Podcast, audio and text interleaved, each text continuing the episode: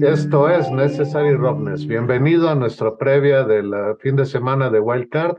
Hoy estamos con ustedes, Rafa de Pina. Hola, hola a todos, ¿cómo están? Semana 18, se terminaron, este, por ahí dicen, terminaron de jugar los niños, los, los equipos realmente buenos van a jugar. Por cierto, solo hay tres equipos buenos en la, en la americana y un equipo con récord perdedor en la nacional. Así que a ver qué nos trae esta postemporada. Hola Jorge Mores, ¿cómo estás? Hola, buenas noches a todos. Emocionado por esta ronda de comodines. Creo que puede haber varias sorpresas. Guillermo Ponce, ¿qué dices? Pues nada, aquí recuperándome de la tristeza absoluta de que mis patos no pasaron a los playoffs, pero ni modo. Se va a poner bueno este, este final de temporada. Muy bien, yo soy el Pat Mayor y contento de que ya vamos a playoffs, aunque tristemente solo nos quedan 13 partidos el resto de la temporada.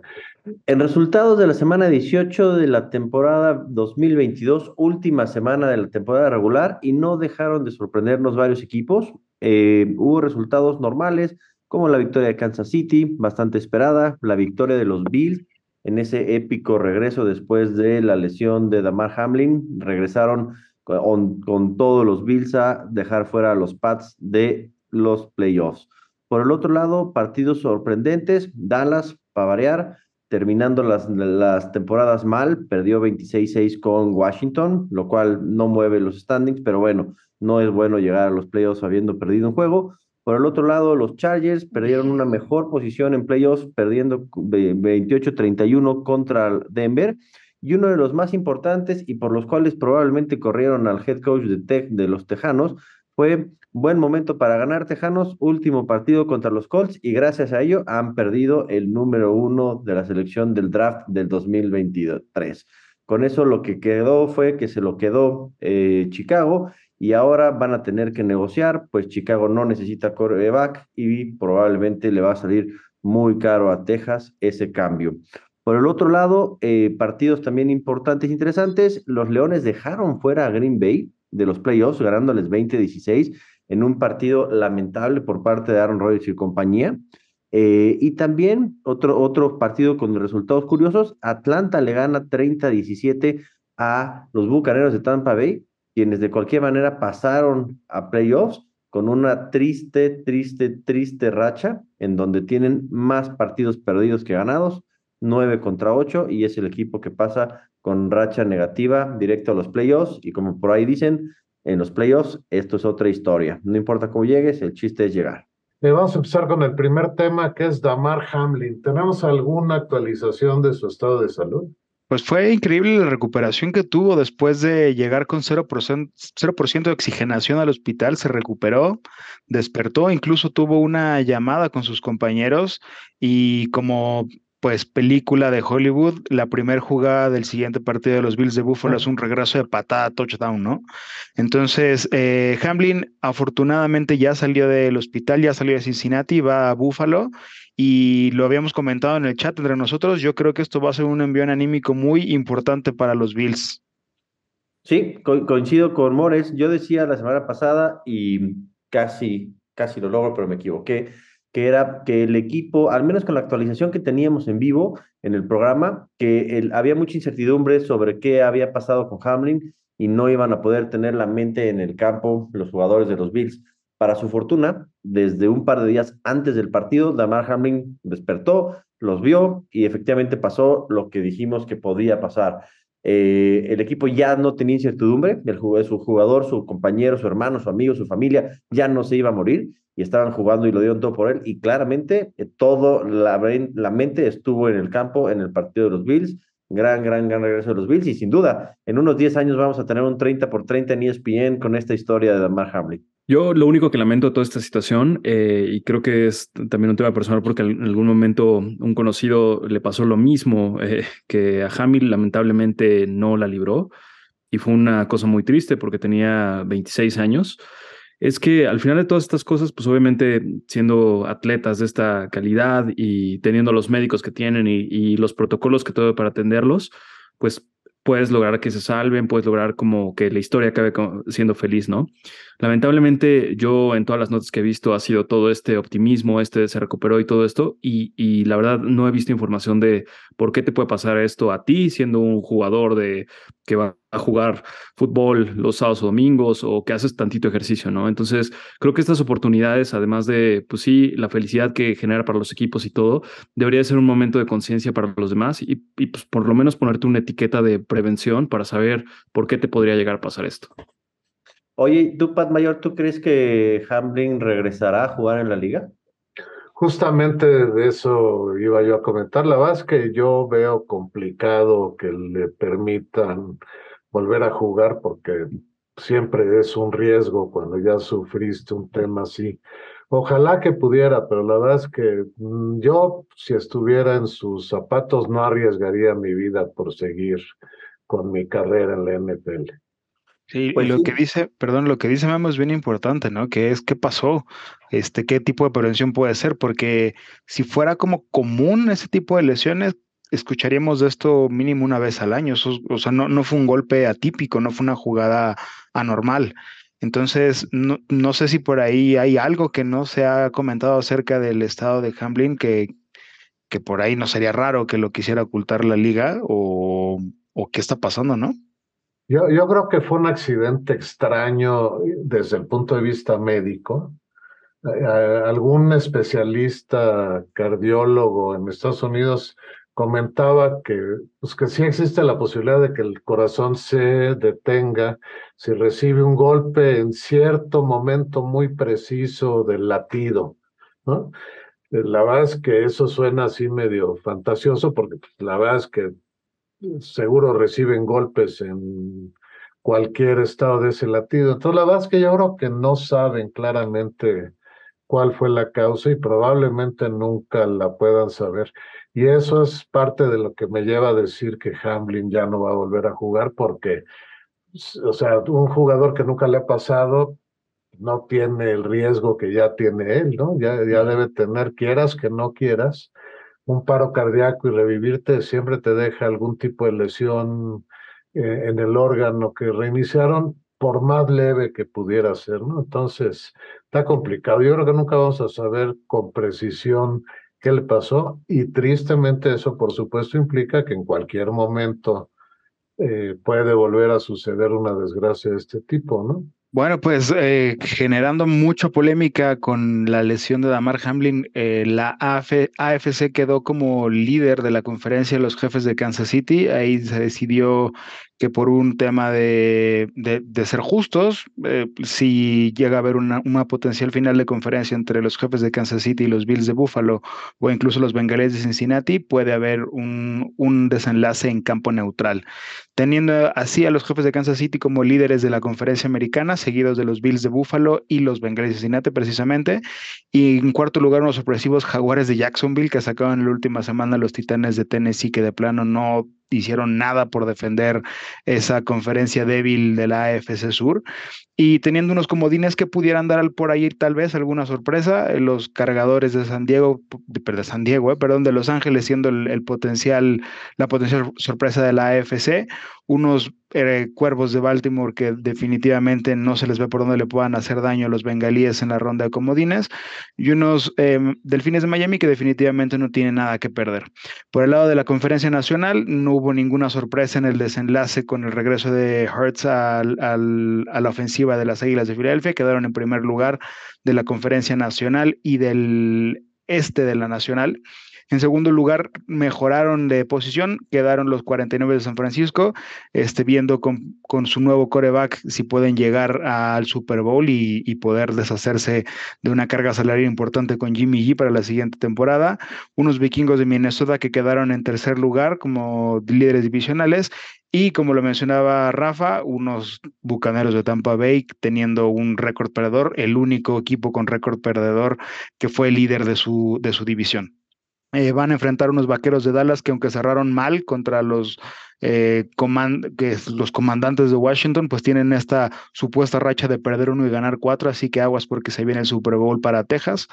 Eh, vienen unos gigantes de Nueva York que otra vez no tienen nada que perder y podrían dar un buen partido contra los vikingos de Minnesota. Y en último lugar, unos halcones marinos de Seattle que encontraron a su en, una gran fortaleza en Gino Smith y que pues gracias a ese, esa pérdida de Aaron Rodgers contra mm, los Leones de Detroit en el domingo por la noche, pues pudieron colarse como el último lugar de la nacional. Como dato curioso a estos standings, es la primera vez desde 1999 que los tres equipos de Florida están en playoffs. Para que se den una idea, cuando esto sucedió por última vez, Dan Marino todavía era coreback de los Delfines de Miami un Florida Man. Muy bien, vamos a empezar con nuestro análisis de los juegos de Wildcard y voy a empezar del más interesante al menos interesante. Y claro, como yo soy el conductor, yo hice la lista. Y para felicidad de Jorge Mores, creo que el juego que más vale la pena este fin de semana es el de los Vaqueros de Dallas visitando a los Bucaneros de Tampa Bay. ¿Quién va a ganar, Jorge Mores? Como aficionado a los vaqueros, yo creo que van a ganar los vaqueros. Como aficionado al NFL, creo que van a ganar los vaqueros.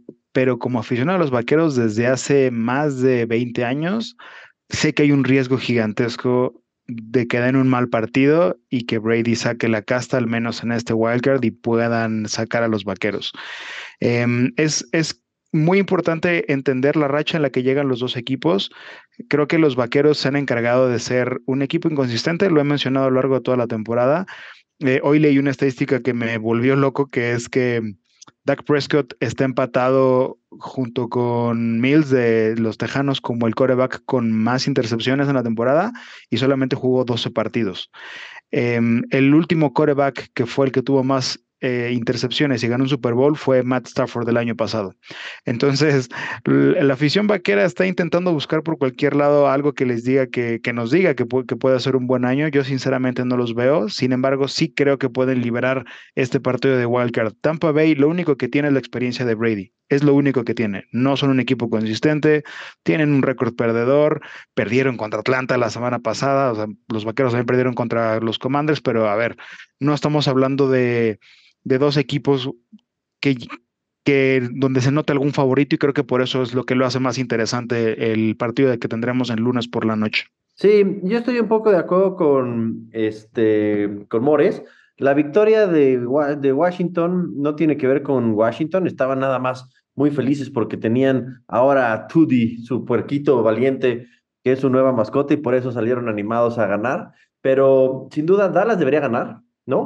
en el papel es, es mejor equipo. Tan mejor equipo es que es el único equipo que va a jugar en ese partido, que tiene un récord ganador este, en, un, en un partido de playoffs. Este, malo para Dallas, van a jugar en Tampa Bay. Este, y malo para Dallas es que las últimas siete veces que han enfrentado a Tom Brady les ha ganado. Entonces, sin duda la experiencia cuenta eh, no, no diría yo nada más que de, de, de, Brady, también está Evans, está Goodwin, hay, hay muchos jugadores en Tampa que creo que tienen eh, muy, sobre, muy subvalorados, eh, infravalorados y que de verdad son, son piezas buenas en la liga. pero creo, creo, creo que donde está el problema principal es que Dallas ha demostrado en los últimos 10, 12, 15 años que no sabe ganar un partido de playoffs, ¿no?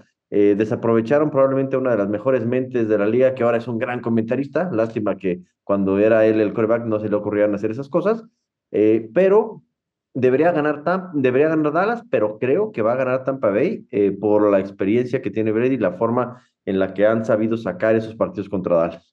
Pues yo la verdad, eh, o sea, hay que ser sinceros, la temporada de Tampa fue una porquería, no conectó nunca la defensa, eh, en verdad eh, a Brady le costó todo, todos los partidos, pero lo que creo que tienen de, de bueno todo esto es que creo que pasa al revés, ¿no? Es en el momento en que alcanzas los playoffs, puedes cambiar el chip, y yo creo que, o sea, eh, eh, justamente esa fortaleza mental y esa experiencia y esa motivación y lo que pueda conseguir en el vestuario Brady diciendo lo que tenga que decir, que se la sabe muy bien y, eh, no es un secreto que le hace de buen motivador, pues puede conectar de una vez a la defensa de, de, de los Buccaneers, ¿no? Yo creo que esta es una gran prueba para ellos. Si saca el partido Tampa, lo veo muy interesante cómo se va a poner su camino. Este, y del otro lado, me parece que a veces es difícil para equipos que están jugando bien, que en, en, las cartas tendrían todo para sacar un partido adelante, porque lo hacen bien en general todo, se ponen nerviosos, ¿no? Y, y si yo aprendí algo de Jorge Mores la temporada pasada, es que a los vaqueros les tiemblan las piernitas en playoffs. Entonces yo por eso estoy yendo con, con Tampa. Muy bien, generalmente el fin de semana de comodines es una semana donde hay sorpresas, hay partidos muy peleados, a diferencia de la siguiente semana que generalmente ganan los, los favoritos. Yo, sin embargo, veo que esta semana hay pocas posibilidades de que haya sorpresas. Creo que dos equipos van a ganar de visitantes. Uno de ellos son los Vaqueros y otros son los Chargers de Los Ángeles que visitan a los Jaguares de Jacksonville. ¿Tú quién crees que va a ganar, Rafa? Sin duda va a ganar Trevor Lawrence, por supuesto, y compañía. Lo hemos dicho en repetidas ocasiones en, la, en las últimas semanas. Eh, aparentemente Trevor Lawrence lo cambiaron, ¿no? Trajeron a su clon, que era el que jugaba en colegial. Eh, Trevor Lawrence ha dado destellos impresionantes los últimos ocho partidos. No a la mitad de la temporada no había forma de que estuvieran en playoffs. Hoy están, no nada más están en playoffs, están en, son campeones de su división. Es importante la forma en la que llegan. Eh, ha madurado muchísimo Trevor Lawrence, lo veíamos, lo decíamos la semana pasada. Es un cuatentrón que no le da miedo, se espera a que le den el madrazo con tal de lanzar el pase en el último segundo de manera adecuada, usa las piernas bien, se mueve dentro de la bolsa, utiliza todas sus armas, eh, cosa que no venía haciendo. Eh, y hoy, pues creo que hay una ventaja en equipos como los, como, como los Jaguars, es nadie espera nada de ti, ¿no? Ya con la posición con la que entraste a los playoffs, aseguraste un lugar en el rank, en, en, el, en el draft del próximo año, ya aseguraron un buen draft y no tienen nada que perder, absolutamente nada que perder. Entonces, quienes sí tienen que perder son los Chargers, que ya lo he dicho yo en varias ocasiones, me parece que era un equipo que con Herbert se reconstruyó eh, y yo creo que pues ya se les fue el tren, creo que nunca dieron ese estirón, nunca se convirtieron en ese equipo que fuera contendiente, como lo pudo haber sido en su momento los Seahawks, en su momento también, este, ¿cómo se llama? Este, los Bengals, que llegaron a Super Bowls. Eh, creo que yo, yo no veo forma que, que los Chargers ganen, menos con el momentum que traen los Jaguares y Trevor Lawrence. Sí, eh, al, revés de Tampa, ¿no? Que llegan con una temporada asquerosa. Yo creo que empiezan siendo los apestados de la liga, los jaguares. Este, nadie esperaba nada de ellos después de todos los relajos que se traían la temporada pasada. Y sí, Trevor Lawrence como que se tragó a Patrick Mahomes en unas jugadas y de repente le entra, salta, pega, da unos pases impresionantes y la verdad es que su racha ganadora no es poca cosa, ¿no? O sea, han ganado consistentemente con muy buena ofensiva y pues ahora sí yo creo que, que van a callar bocas, ¿no? Eh, y al contrario, ah, yo no entiendo a veces a los Chargers, eh, sí tienen muy buenos juegos, pero a veces se les van pues contra los Raiders, se les va contra los Broncos, y entonces de repente un, un, equipo que normalmente es consistente, dices, bueno, ¿qué le pasa? ¿No? Tiene altibajos. Y sinceramente, eh, los Chargers son un equipo que yo no entendí en la temporada por esos altibajos. Entonces yo, yo voy, con, voy con Sir Trevor Lawrence y su cabello espectacular. Yo voy con los local, yo voy con los visitantes, este, voy con los cargadores de Los Ángeles. A mi gusto, el sur de, la, de las dos conferencias fueron las dos divisiones más débiles y se va a notar en esos playoffs. Yo creo que tanto Tampa Bay como Jacksonville llegaron solamente porque tienen un esquema de divisiones. Eh, no veo que ninguno de los dos sean equipos competitivos a nivel playoffs. Por el contrario, los cargadores no tuvieron su mejor temporada. Eh, hablamos incluso al principio que podía ser una de estas eh, equipos de excepción porque tienen talento, pero no lograban ejecutarlo de forma correcta. Y creo que el talento les va a dar para ganar eh, a los Jaguares de Jacksonville, no les va a dar para ganarle a nadie más en, más adelante en la ronda divisional. Entonces voy con los visitantes, coincido con el Pat Mayor, creo que son los únicos dos visitantes que van a ganar esta semana. Muy bien, eh, alguno de nosotros, de nuestros expertos, que es Debrick, el líder de la quiniela, ¿Cree que los gigantes de Nueva York tienen alguna posibilidad de ganar en su visita a Minnesota? Tal vez espera que los vikingos jueguen como los vikingos de postemporada de siempre. ¿Crees que puedan ganar realmente los gigantes, Guillermo? Pues, o sea, sé que siempre decimos lo mismo, ¿no? Como que los vikingos pueden apantallarte en la, en la temporada y en los playoffs igual, eh, Cruz Azulean o o se vuelven los Cowboys, pero, pero no. La verdad es que esta, esta temporada en particular, eh, esta dupla de Kirk Cousins con Jefferson, yo creo que es una maravilla. Y creo que vienen muy bien enrachados, tienen muchas ganas de ganar. Y pues sí, o sea, los gigantes tuvieron una buena racha de tres, cuatro partidos donde nosotros veíamos que en verdad estaba creciendo el equipo, que tenía cosas interesantes, pero, pero sinceramente de esta temporada creo que a mí los vikingos es un equipo que me encanta, entonces no, no sé qué vio Debrick, pero yo voy con los Vikings. E, e, es oficialmente el peor equipo de, ¿cómo se llama? De la conferencia nacional. Y además es el único equipo que quedó en tercer lugar en su división. O sea, yo no sé qué demonios están haciendo los Giants y cómo la matemática de puro milagro les dio, siendo clasificado tres de su división, estar, y no nada más estar, está a tres juegos del, del segundo lugar y a seis juegos del primer lugar. Entonces, yo no creo que haya forma eh, por ningún motivo. De hecho, todos los comodines, excepto Dallas, que por ahí no debería ser comodín, pero bueno, está en una división donde está el campeón de, de la, eh, el número uno de la conferencia todos los demás comedines, pues nadie debería estar. Entonces yo no creo que deberían ganar y por supuesto que no es, específicamente los gigantes, no creo que sea el caso. Lo interesante de las divisiones es que dan oportunidad a que haya este tipo de juegos, donde llega un equipo de Minnesota en, en, en el papel es mucho más fuerte y que tiene que ganar de local con esta experiencia que sí le cuesta a muchos equipos, que en el fútbol mexicano podemos hablar del Cruz Azul, pero en la NFL podemos hablar de los Vaqueros de Dallas o incluso de los mismos vikingos de Minnesota, eh, que, que, parece que tienen un bloqueo mental en ciertas instancias, ¿no? Contra unos gigantes de Nueva York que no tienen nada que demostrar ya va a ser la aclaración, el peor equipo de la Nacional fueron los Bucaneros de Tampa Bay, pero su división fue todavía peor. Entonces, el, el peor de, de, esta ronda de, de, divisional no son ellos.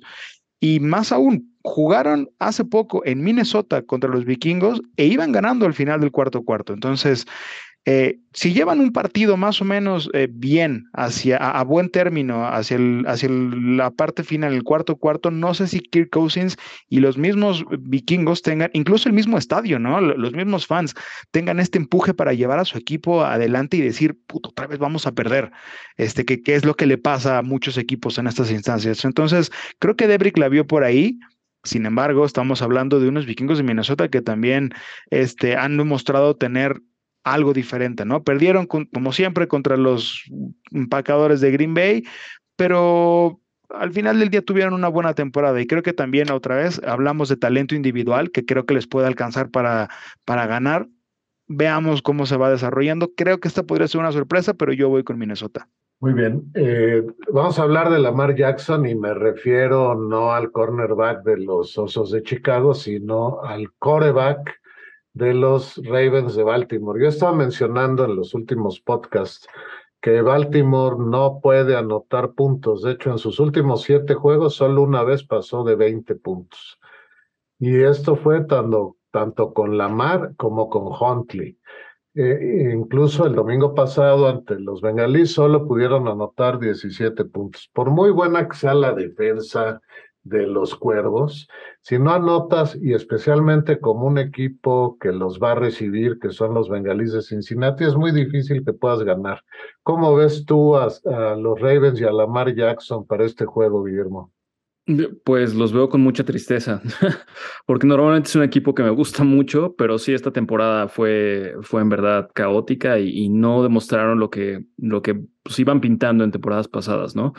Creo que Lamar en general tuvo una temporada, pues sí, muy accidentada y, llena de contrastes. Empezó con un, dos decimos super Lamar, ¿no? Con razón no quiso renovar, ir al equipo que quiera, es el super coreback de esta temporada y pues no, la verdad es que yo creo que extrañó mucho a Marquise Brown o no sé qué le pasó. Este, pero bueno, en, yo la verdad veo muy triste a los Ravens. Veo muy, muy inspirados a los Bengals para demostrar que pueden llegar otra vez y, no, y no cargar con esta maldición de la NFL. Entonces, pues yo no les auguro nada bueno a, esos Ravens de Baltimore. Oye, Jorge Mores, ¿tú cómo ves a Burrow para este juego? ¿Va a seguir progresando o va a dar un paso atrás en su carrera?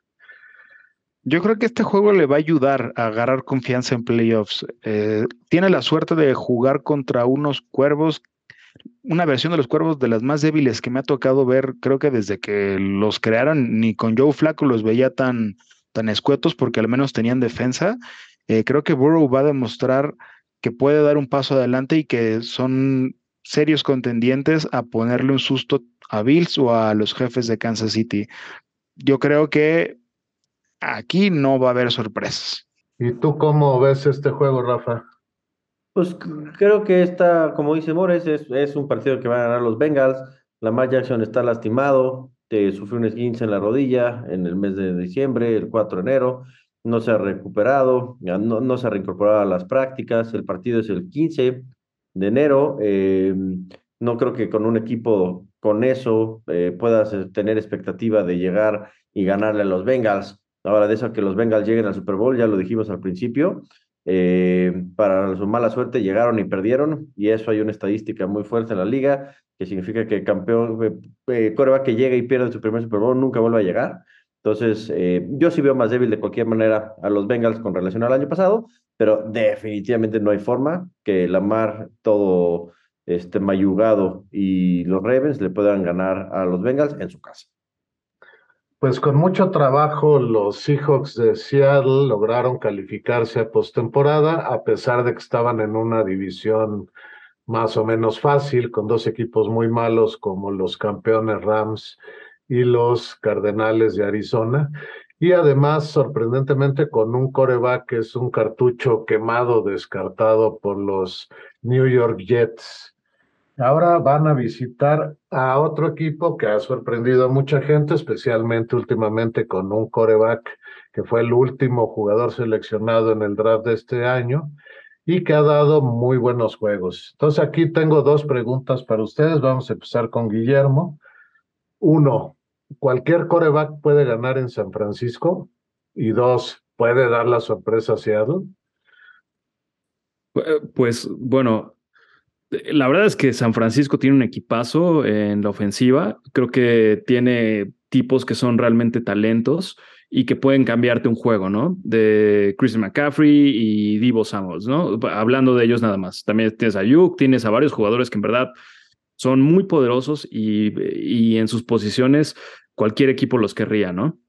Ahora, ¿qué tanto juega un quarterback? Siempre habíamos dicho que nuestro querido Hanson Jimmy, pues nada más estaba de adorno y lo único que tenía que hacer era dar un pase medianamente decente para que ganaran yardas, ¿no? Ahora, también nos demostró el año pasado que, que, bueno, que siempre te puede dar una sorpresa en playoffs, ¿no? Si tiene un poquito de talento. Entonces, esta vez, pues no sé si le va a dar frío al, al, nuevo quarterback de los 49ers contra un Gino Smith que yo lo veo con muchas ganas de probarle a todo el mundo que los malos eran los Jets y no él, ¿no?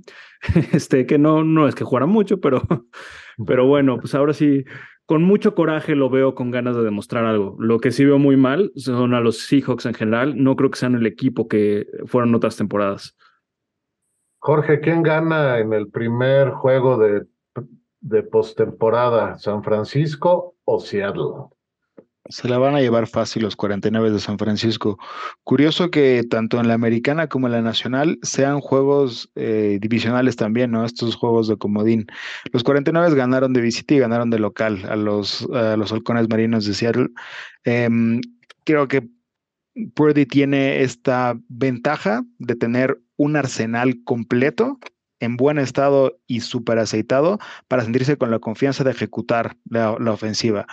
Tiene, ya decía Memo, tanto a Yuk como a Divo y a Christian McCaffrey, pero también tiene a George Kittle y tiene este. Y, tienen una defensa increíble además. Tienen a Bausa, porque si por ahí la riega, seguramente les van a regresar el balón rápido. No, no tiene de qué preocuparse, no tiene presión. Es más, si le interceptan y pierden, nadie espera nada de él. O sea, él lo van a volver a sentar. Entonces, teniendo tantas cosas a su favor, no creo que, vayan a perder este partido y creo que son serios contendientes a llegar al Supertazón. ¿Y tú, Rafa? Yo, yo eh, no coincido con Mores en el punto en el que dice si lo interceptan lo van a sentar. Yo creo que Purdy se, ha, ha, demostrado que es un coreback que está listo para jugar en la NFL. Y creo también que puede ser que tenga uno de los top tres mejores equipos de toda la liga. Primero, creo yo que tiene al mejor corredor de la liga, tiene a uno de los mejores receptores y sin duda tiene al Defensive Player of the Year. Yo creo que Nick Bosa va a ganarlo sin duda alguna. Entonces, como bien decíamos, pareciera que, que, que, que San Francisco no necesita eh, a un coreback con un nombre y un apellido, simplemente necesitaba alguien que pudiera salir y demostrar. Y yo creo que sí tiene mucho que perder y mucho que ganar. Y por eso yo creo que este Purdy va a salir y va a deshacer a los halcones marinos como ya lo hizo eh, San Francisco durante la temporada, porque yo sí creo que aquí hay un game changer para San Francisco y para el, el futuro profesional de Purdy.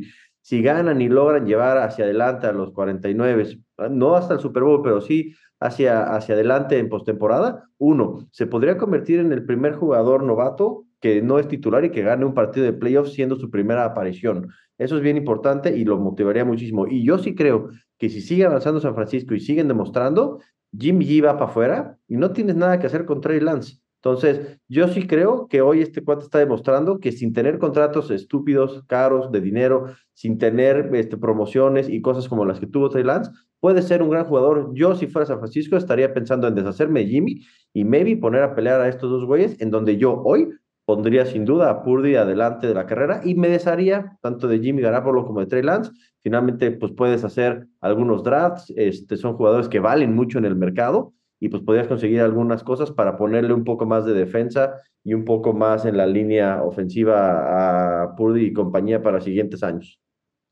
Ok, del último juego que vamos a platicar es eh, los Delfines de Miami que calificaron de panzazo a la postemporada, que van a visitar a los Bills. Miami tuvo una temporada muy irregular, empezó muy bien, de repente tuvo una racha perdedora grande y los equipos que podían haberlo superado, entre ellos los Patriotas de Nueva Inglaterra, regalaron algunos juegos por ahí en el camino y le dieron oportunidad a los delfines de calificar. Los delfines calificaron con una muy triste victoria ante los Jets por 11 puntotes a 6.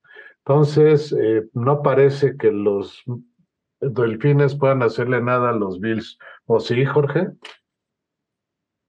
De sus últimos seis partidos, perdieron cinco. Y el último, como bien menciona el Pat Mayor, se lo ganaron a los Jets sin anotar un touchdown. Entonces, equipos como Miami e incluso equipos como los Seahawks, que califican no por eh, méritos propios, sino porque tuvieron un buen inicio y al final alguien más apestó, llegan con una racha terrible y, no tienen nada que hacer ante equipos fuertes, como lo son los 49 de San Francisco en el caso de, de Seahawks y en este caso los Bills de Buffalo, que serían, estamos al menos yo estoy casi cierto que hubiera sido el sembrado número uno si no hubiera pasado la desgracia de Hamlin, ¿no? Eh, por ahí dicen, bueno, ya venía el 14 0 de los bengalíes y también, no, la verdad, el, equipo de los Bills está hecho. 14 eh, puntos encima no le iban a afectar ni a Josh Allen ni a nadie para, para no darle vuelta a un partido, en serio, ¿no? Entonces creo que no tienen, es otros partidos donde no tienen nada que hacer y que no, no visualizo ni remotamente una sorpresa. Sin duda, los Delfines de Miami no tienen nada que estar haciendo ahí en la en la en el juego de postemporada. Van a jugar contra los Bills. Eh, finalmente, no podría decir yo que es como una semana en bye para los Bills, pero sí creo que hubieran preferido tener un rival un poco más fuerte. Finalmente, eh, en postemporada no tienes que perder tu nivel y si quieres ganar, pues tienes que ir contra los mejores. Eh, enfrentarse a los, a los peorcitos no necesariamente es, es útil para efectos de poder seguir creciendo. Va a ganar los Bills sin ningún problema y se puede convertir en una, en una cosa importante. Ahora, también por el otro lado está Miami, que también tiene algo que mostrar. También tú tiene que demostrar em, pues algunas cosas, pero no creo que vaya a pasar nada. Los Bills se lo van a llevar y ese juego, pues literalmente ya la NFL podría haberse ahorrado un par de estos juegos de, de postemporada. Sí, de eso que dices, justamente estos dos equipos, Seattle y Miami, son el séptimo equipo calificado que eh, solo a partir del año pasado sucede. De otra forma, no estarían jugando. ¿Tú cómo ves el juego, Guillermo Ponce? Pues yo veo que, eh, o sea, hablando por ejemplo del este de la americana, es muy triste decir que se puso muy buena porque apestaron todos como a la mitad de la temporada, ¿no? O sea, empezó muy competida, se veía muy interesante los duelos, esos Jets que a todo el mundo estaban sorprendiendo y, y pues, los Patriots ahí que iban, ¿no? Y los Delfines, yo al principio de la temporada los veía como monstruos imparables, la verdad habían armado un muy buen equipo. Mike McDaniels estaba, la verdad, mostrando bastantes cosas interesantes. Quizá a partir de la lesión de Tua, de la conmoción, bajó un poquito el ritmo, pero aún así llegaron a buenos juegos, ¿no? Eh, lo que veo aquí es, a lo mejor, para ser consistente en lo que habíamos dicho, pues sí, llegan los delfines pensando que los van a destrozar los Bills, este, pero pues quién sabe, en un, en un milagro eh, táctico que a lo mejor eh, Mike McDaniel sí tiene mucho que demostrar, pues le puede hacer cara a Búfalo, ¿no? yo lo veo difícil porque, o sea, pues la verdad, Allen es un coreback muy fuerte que es muy difícil de contener. Pero bueno, pues ahí también, o sea, también decir que los delfines no tienen con qué atacar sería una mentira, ¿no? Entonces, pues veremos. Yo tampoco le auguro un, un, buen camino a los Dolphins, pero pues estaría padre una sorpresa, ¿no? Y, y ahí se cumpliría una de las predicciones terribles de esta temporada, que es los Bills solamente tienen que, pedir, que perder un partido en playoffs para hacer la decepción de la temporada. Pues bueno, quedando poquitos juegos, el elenco de Necessary Roughness, eh, pues como siempre no nos pudimos poner de acuerdo en todos los juegos, pero sí en varios tuvimos la mayoría eh, opiniones muy similares, ¿no? Em, en el juego de los, eh, de los 49ers contra los Seahawks, creo que todos vamos por San Francisco. cuando nos preguntaron que quién íbamos por, si por los Jaguares o por los Chargers, pues la verdad es que creo que los únicos dos que creemos firmemente en Trevor Lawrence somos Rafa y yo, cosa que no me sorprendió. de los Bills, la verdad nadie le teme mucha fe a los, a los Delfines, así que todos fuimos Bills. Eh, que está esperando el milagro eh, de, los, de los Giants contra los vikingos. Todos los demás fuimos vikingos. Todos vamos con los Bengals y en una opinión dividida, eh, Rafa y yo vamos con Brady y sus Buccaneers. Todos los demás van con los Dallas Cowboys. Entonces, o una o Rafa, ¿estamos viendo cosas raras nosotros o de plano estamos muy, güey, muy güeyes y no aprendimos nada en toda la temporada? Pero así quedaron los pronósticos. Brady ha jugado siete veces contra Dallas, nunca ha perdido. Su amor por Brady los está cegando. Muy bien, con esto terminamos nuestro podcast de esta semana. Vámonos despidiendo, jóvenes. Rafa. Eh, a todos los que nos escuchan, muchas gracias por seguirnos una temporada más. Estamos empezando los playoffs. Disfruten mucho la NFL, que luego nos andamos quejando nueve meses de que no hay nada que hacer. Jorge Morris. Gracias a todos por escucharnos. Este, disfrutemos todos los juegos de comodines. Eh, soporten que tenemos partidos sábado, domingo y lunes por la noche. Eh, disfrútenlos todos, véanlos, porque aquí es cuando empezamos a darnos cuenta esos equipos que llegan en la cola de, los comodines, si realmente tiene potencial de, reconstruirse el próximo año o fue alguna llamarada de petate y, y tendremos algún otro equipo de relleno el próximo año. Guillermo Ponce. A mí lo que me encanta de esta liga es que siempre es súper competida. Entonces, hasta en los juegos que parece todo perdido, siempre puede haber sorpresas. Entonces, disfruten mucho. Gracias por escucharnos y pues, a ver los playoffs. Y yo soy el Paz Mayor. No dejen de seguir el contenido de Necessary Roughness en Instagram, en Spotify y cualquier otra plataforma donde haya podcasts, en YouTube y en Facebook. Esto fue Necessary Roughness.